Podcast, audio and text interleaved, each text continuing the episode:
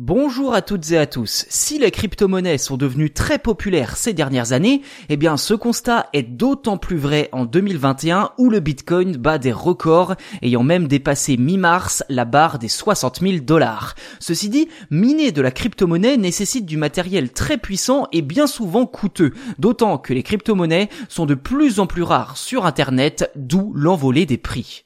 Mais souvenez-vous, je vous expliquais la semaine dernière que les cartes graphiques et autres matériels informatiques étaient en rupture de stock un peu partout dans le monde.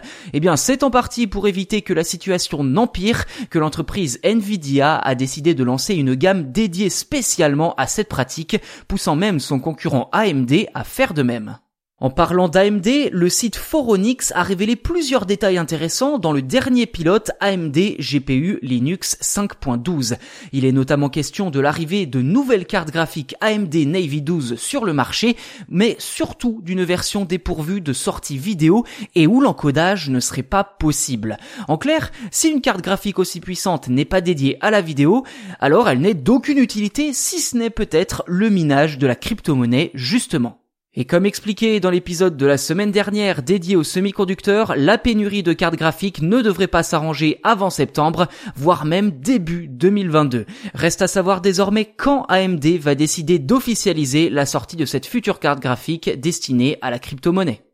Voilà pour cet épisode consacré aux cartes graphiques spéciales minage de crypto-monnaie. N'hésitez pas à nous dire en commentaire ce que vous en avez pensé et si vous souhaitez plus de sujets hardware dans le genre, n'hésitez pas non plus à vous abonner au podcast sur votre plateforme d'écoute préférée. Ainsi, vous serez les premiers informés lors de la sortie d'un futur numéro.